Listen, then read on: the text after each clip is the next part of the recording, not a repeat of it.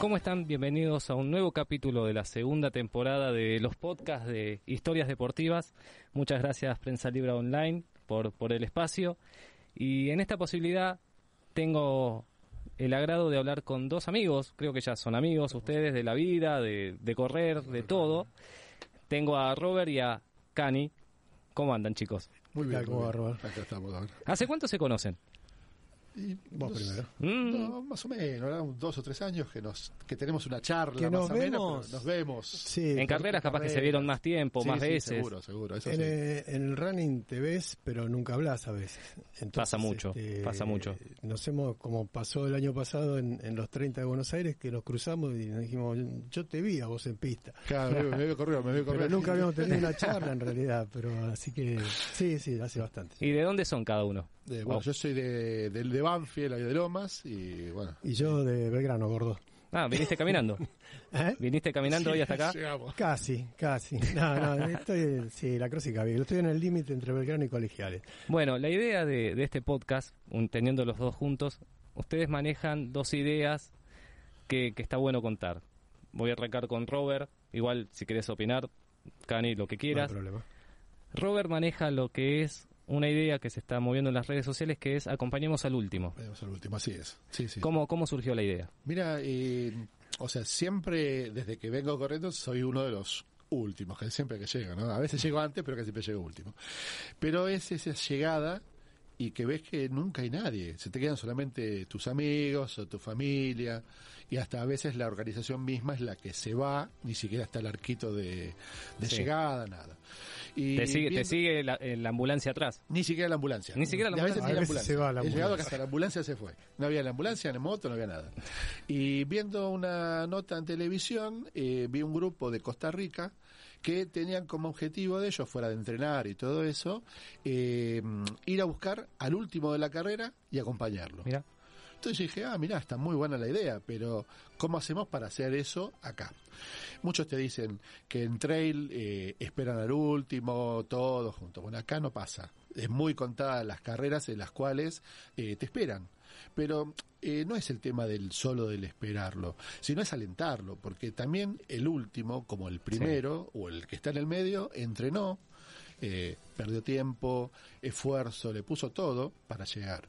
Y también tenés que ten- tomarlo en cuenta, no por mí, ¿no? Yo no lo digo Sí. por mí en particular, sino por toda la gente. Y vos ves que hay muchos que tienen ese esfuerzo en llegar, eh, por ahí lo ves que a veces casi vienen como gateando un poco más, pero llegan. Entonces es esa la idea, es que toda la gente se quede un ratito más, no es mucho, eh, esperar al último, recibirlo como corresponde, con bulla, con todo, y si te da la posibilidad de correr, de ir a buscarlo. sí, a es veces, a veces se da que muchas personas dicen el último para qué la corrió. Claro, sí, sí, Mucho se discrimina bastante con eso. como que no, no estrenó, para qué vino, vino a hacer, a Sí. hacer facha, nada más. Sí, digo. después terminan dándose cuenta que tienen en realidad una gran historia atrás, vale. capaz que se Es vienen que- recuperando de algo. La mayoría de los que corremos eh, tenemos una historia atrás por qué corremos.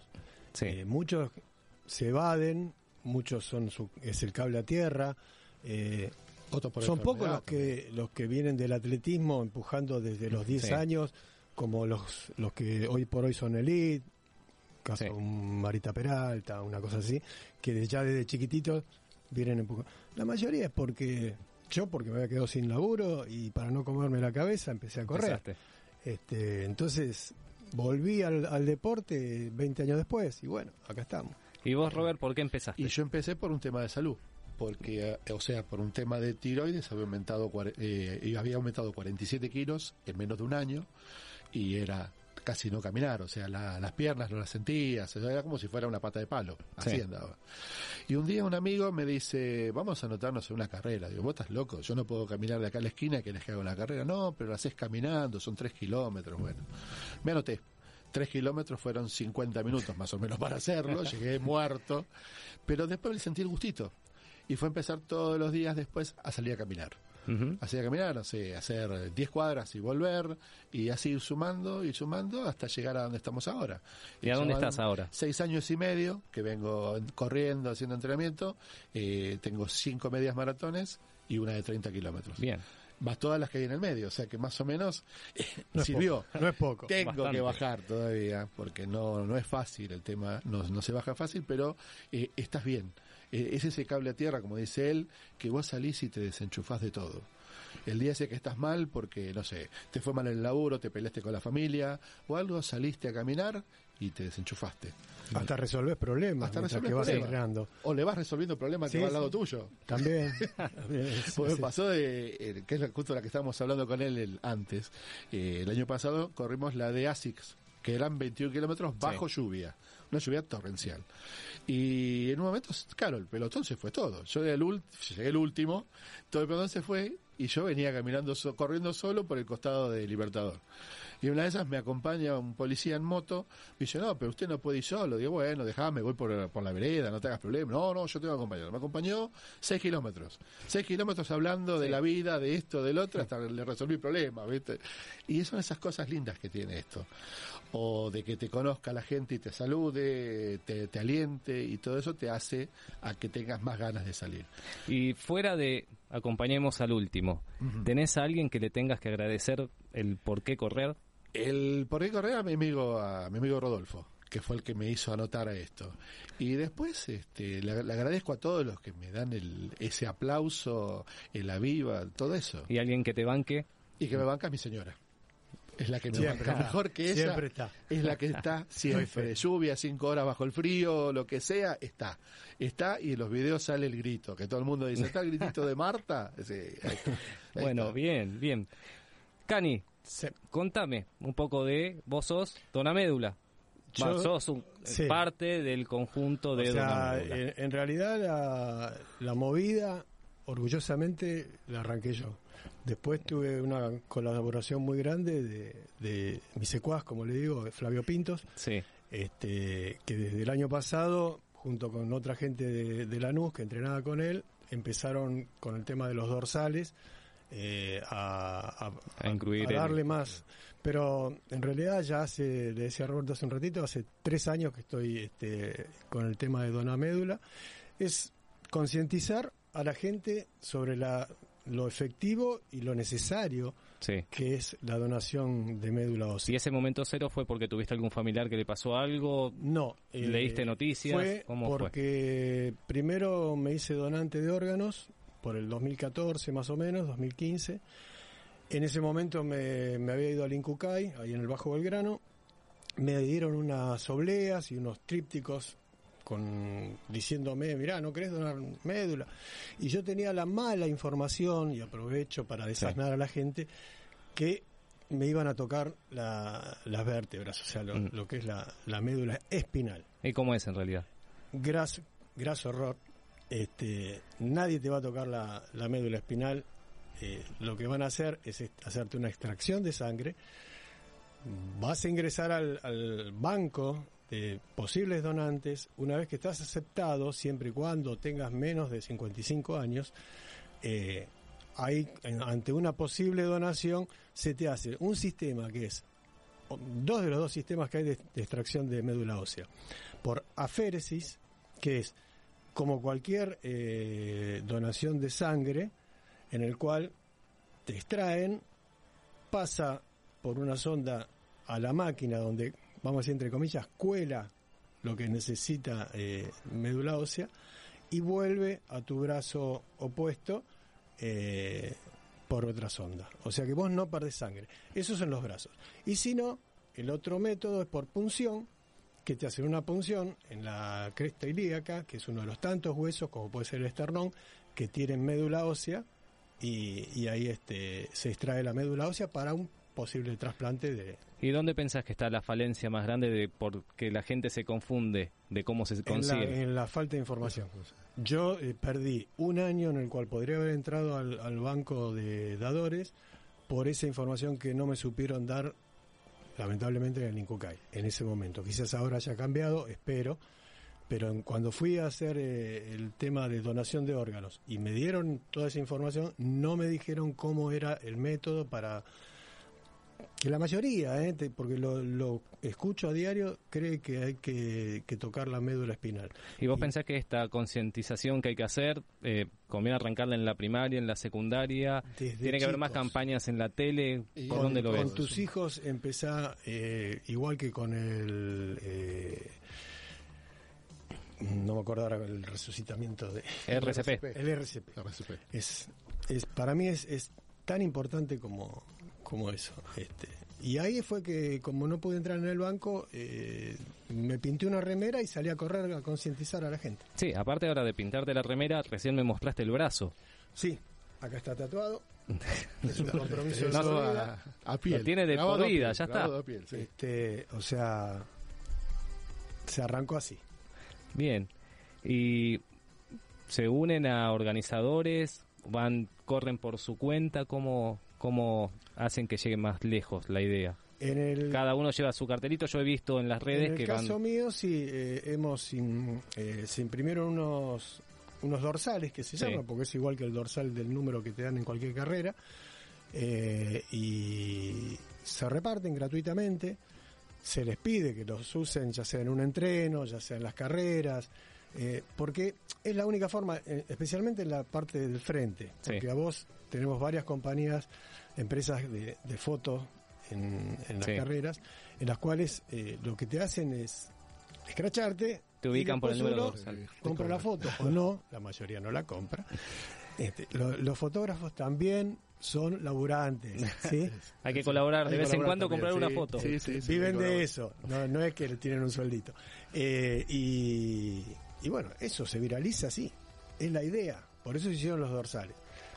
Y también si no a través de las redes también, ¿no? En las publicaciones. O Sí. sea, yo por mí arranqué hace poquito con el tema este de acompañemos al último, pero es en cada post eh, ponerlo y buscarle la, la forma, ¿no?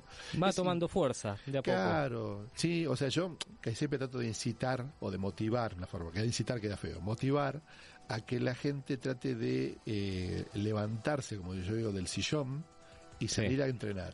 Y dentro de eso mismo está eso de acompañar también a todo, porque es todo como una secuencia. Sí. Desde que levantaste hasta que llegaste a la carrera, es Sí. todo lo mismo, todos hacemos lo mismo. Exactamente. No todos no dormimos, Todos no dormimos el día previo porque estamos con... Mañana son todos 42, vamos con ¿eh? cuatro horitas a un medio Aparte, maratón. Claro. aparte se da que, aunque seas el último, le ganaste a todos los que quedaron en A el todos los que sofá. se quedaron sentados. Seguro, Más vale. seguro. A los que dijeron, no, güey, es sábado o domingo a la mañana, ¿qué voy a hacer acá? O se te mueren de risa cuando te ven pasando los sábados o domingos a la mañana corriendo. Sí, Esos locos sí, que o, la, corren.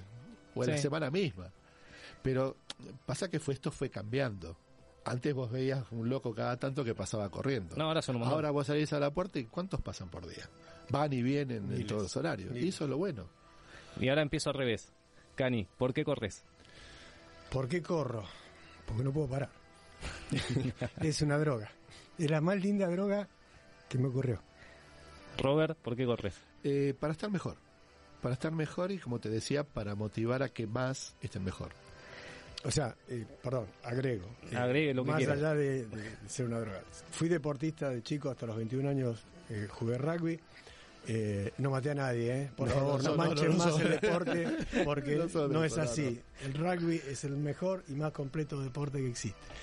Eh, y después tuve una etapa musical, Sí. Y cuando volví a entrenar, eh, ya ahí me, me cebé, me cebé, me cebé cada vez más, cada vez más. Y bueno, hoy le decía a, a Robert, este, soy entrenador personal. Bien. eh, Eso- viste, a la vejez viruela, todo lo que quiera. Claro, bueno. Pero, Bueno, yo- viste, eh, amo el deporte, me gusta, el deporte me gusta. Es, es lo mejor que le puede pasar a la gente. Men sana, incorpore sano, Es tan hay. viejo como real. Ese. Y Bueno. yo no al revés, porque Sí. yo el tema era que de chico hasta los 14, 15 años eh, tuve- tenía problemas de, de asma, todo eso. No, no conozco, no hacía deporte, no, no podía, no tenía aire. Esa es la realidad, no había Sí. aire. Este, y después empecé a hacer. Me dediqué a empezar a hacer deporte, a hacer cosas y después con la profesión, con el trabajo, con la familia, con todo vas dejando. Fui dejando hasta que volví a retomar hace seis años. Entonces por eso es como que cuando retomás de vuelta, decís, es como que no te olvidaste, viste como la bici que Sí. dicen, dejaste y después volvés, así, bueno, y cuando cual, empezás sí, volvés y estás de nuevo. Entonces es como que decís, quiero tener 100 años y seguir haciendo lo mismo. ¿Y tenés algún sueño que tenga que ver con correr? Y ¿Hasta con correr ahora es, este, bueno, esta que yo digo, de llegar a los 42, que es lo que me falta, hacer los 42, y después, bueno, todo hasta donde dé, hasta que el día que pueda, seguiré corriendo. ¿Y vos, Cani, 42 ya hiciste? Tengo 5.42 y oficialmente 19.21. Bien. Eh, ¿Y qué te, eh, qué te quedaría por cumplir personalmente en el Dentro deporte? de... No, eh, creo que ahora mis metas es eh, seguir, ya creo que voy a dejar los 42, eh, no, no los disfruto en realidad. Eh, me exigen demasiado y, y termino siempre una semana semi lesionado. Sí. Este, me exige mucho para entrenar y no, a veces no tengo todo el tiempo, entonces no voy preparado como corresponde. Los 21 me exigen, pero puedo, pero mm, puedo bajar tiempos inclusive. Este, entonces, lo único que me queda es tratar de recorrer el, el país eh, con, con 21. Todos los, todas las 21 que pueda pagarme, me refiero a pagarme a, a no Todo solo lo a la que- sí, todo. sino desde un apartamento, un hostel, lo que fuere, eh, lo voy a tratar de hacer, es, es mi meta. Y si algún día podría correr en Brasil o Uruguay, me encantaría. Claro, Chile, en sí. línea del mar, podría llegar a volver a los 42. bueno, chicos, eh, les agradezco por estos minutos vos, de que hayan vos, contado sus ideas. Si quieren, bueno, el de Robert es hashtag acompañemos al último, arroba donamédula. Arroba, no, bueno, eh, está dentro de Instagram, está eh, corredores, guion bajo, en guion bajo difusión. Sí, Ese lo maneja Flavio Pintos y yo manejo la parte de Facebook que es eh, Doná Médula Ósea, Corredores en Difusión. Cuando coloquen Doná, en vez de una O, pongan un corazoncito y, Y directamente. aparece. Ya directamente. bueno, muchísimas gracias por, Gracias, por haber venido. Muchísimas A gracias a Prensa Libre Online y nos vemos en el próximo podcast.